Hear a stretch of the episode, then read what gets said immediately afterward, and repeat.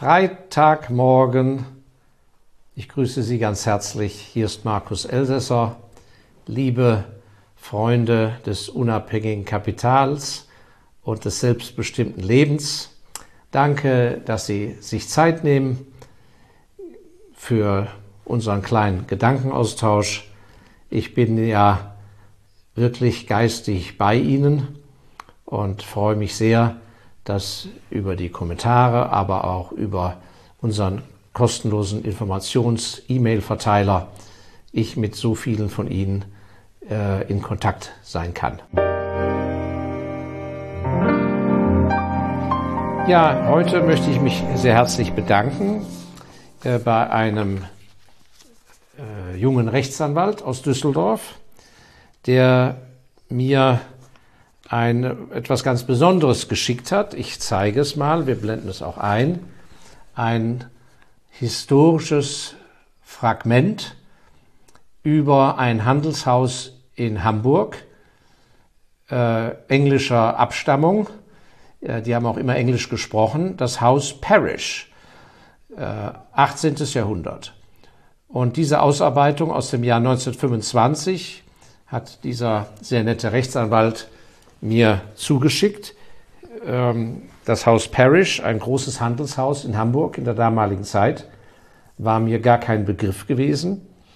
Und es zeigt einmal mehr, wie gesagt, diese Publikation stammt aus dem Jahr 1925, es zeigt einmal mehr, wie viel wertvollstes Know-how verloren gegangen ist in den Archiven durch die beiden Weltkriege, dieses ja nun zwischen dem Ersten und Zweiten Weltkrieg erschienen, nicht so sehr durch Zerbombung der Archive, sondern durch die Traumatisierung der Bevölkerung, die nach den Kriegs, nach Kriegsende null Lust, verständlicherweise gar keine Lust hatten, sich mehr mit Dingen zu beschäftigen, die vor dem Krieg populär waren oder en vogue waren.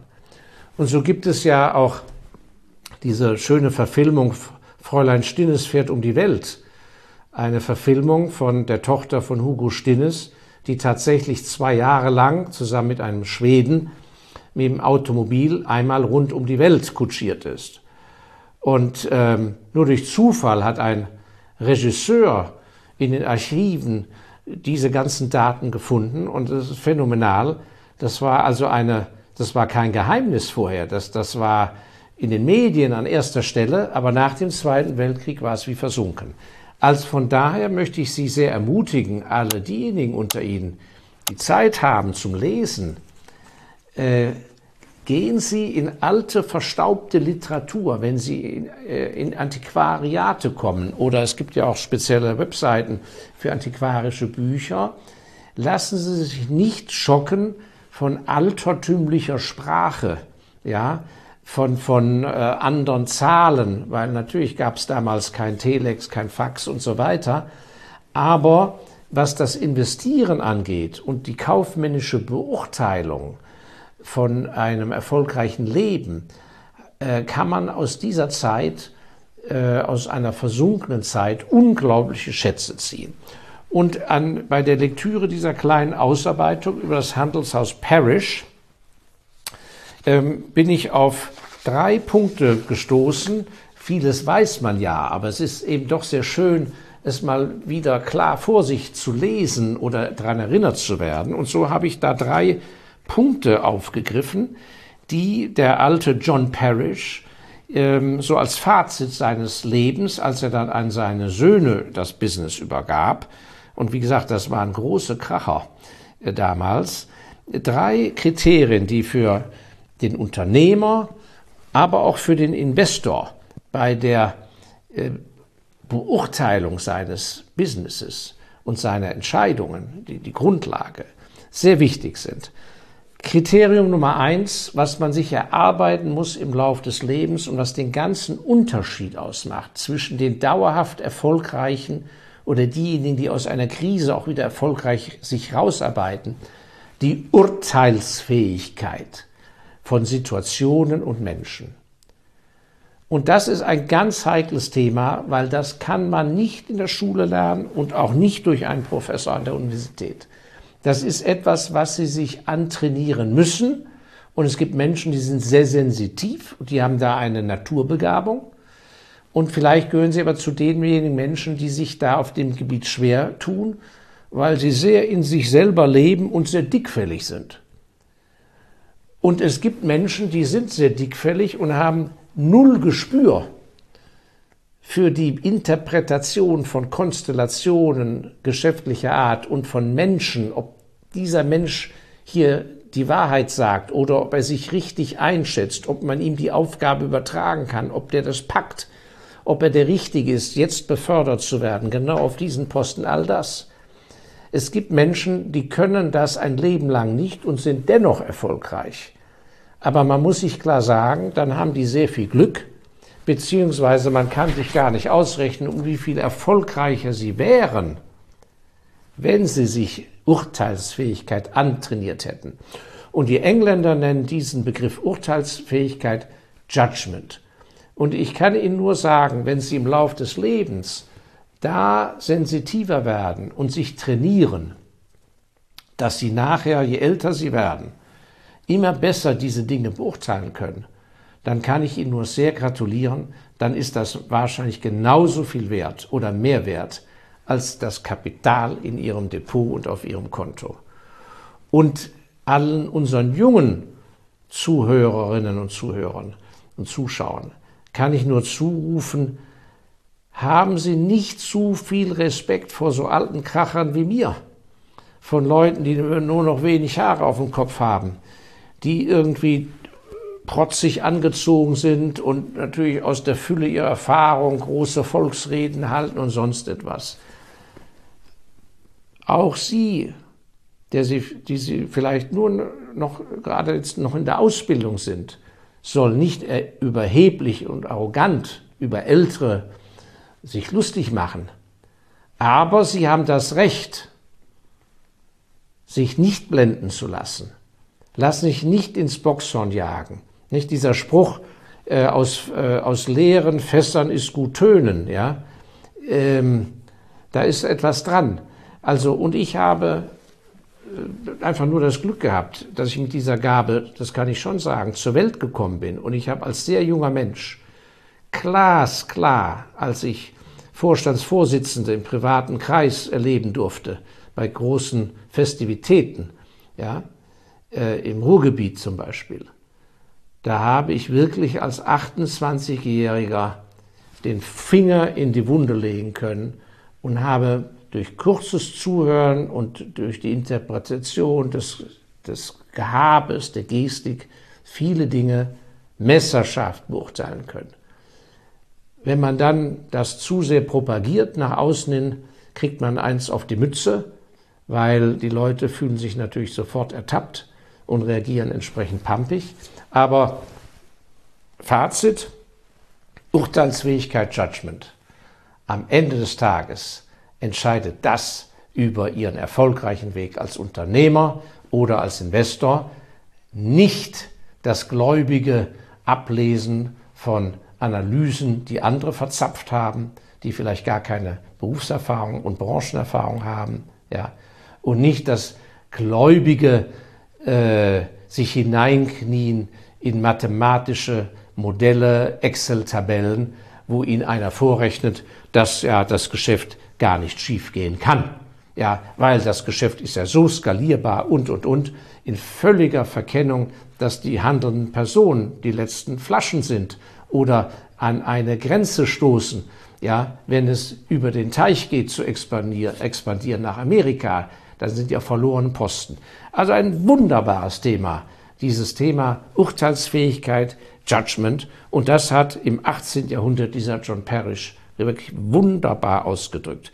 Und jetzt kommt der zweite Punkt, da war ich sehr überrascht, dass er sagt, für den dauerhaften Erfolg ist eben eins doch sehr wichtig. Bei aller Begabung und, und guten Startbedingungen, der Ehrgeiz. Das Wort Ehrgeiz hat ja bei uns in Deutschland, im Deutschsprachigen, kein, kein gutes, keinen guten Klang. Er ist ehrgeizig. Allein das Wort Geiz, nicht wahr? Ehr, Ehr, Ehre, also altmodische Begriffe. Äh, aber wir müssen vielleicht ein schönes Wort finden.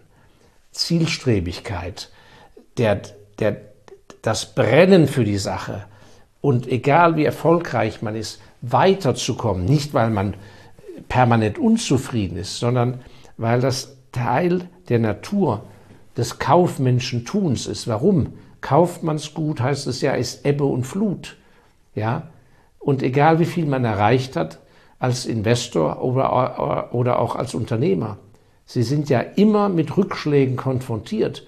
Und wer meint, nur weil er etwas ganz Großes aufgebaut hat, dass er im Lauf seines Lebens das nicht alles verlieren kann, dass es ihm nicht genommen wird, wer das glaubt, der ist ja völlig naiv. Sie müssen ja nur mal andere Lebenswege sich anschauen. Das heißt ja nicht, dass man die Hosen voll hat und sagt, oh Gott, oh Gott, demnächst verliere ich alles. Aber allein deshalb ist das Zufriedene in sich ruhen und zu sagen, ja, ich habe ja genug erreicht und was soll ich denn noch, das ist ganz fatal.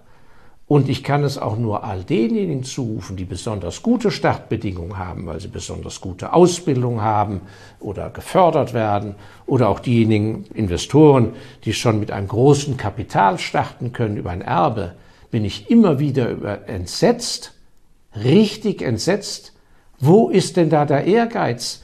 Nur weil Sie wegen mir mit 10 Millionen Dollar starten, heißt es doch nicht, dass Sie sozusagen die Hände in den Schoß legen. Wer 10 Millionen Dollar erbt, egal wann, hat die Verpflichtung, mit dem Kapital zu arbeiten oder sich so zu organisieren mit Helfern, dass er damit arbeiten kann. Und wenn er 10 Millionen bekommen hat, sollte er weiter später eines Tages übergeben, 50 oder 100 Millionen. Was ich aber feststelle, ist, dass die Mehrzahl der Leute, wenn die Summe groß ist, erstarren und im Gegenteil von der Angst besetzt sind. Hoffentlich verlieren wir nichts. Was ist, wenn wir was verlieren? Völlig falsch. Und wenn einem das nicht den, von der Natur aus so mitgegeben wurde, muss man sich das eben antrainieren. Nehmen Sie doch einen Coach, holen Sie sich einen Mentor, holen Sie sich einen Lehrer, einen Privatlehrer, wenn Sie so viel Geld haben, der Sie da hinbringt aber lösen sich von diesem Lähmungsgift. Also zweiter Punkt, sehr wichtig, wenn Sie wirklich was werden wollen mit Ihrem Kapital oder als Unternehmer, ohne eine grundpositiv ehrgeizige Haltung nützt alles andere nichts.